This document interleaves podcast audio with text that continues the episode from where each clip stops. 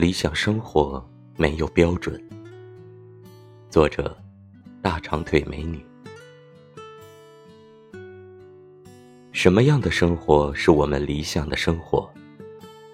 也许这是一个永无标准答案的问题。理想一词的字面意思是什么？心里想的生活。那我们是不是今天想着过着这样的生活？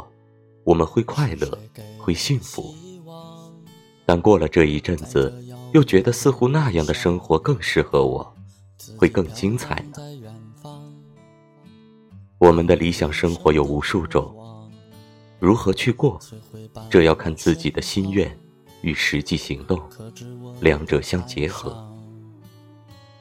那么理想生活还会遥远吗？重要的一点。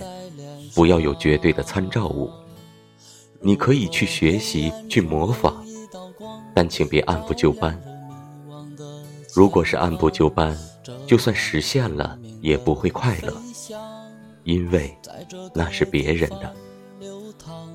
如果点燃我心中的伤，追逐着当初的理想，别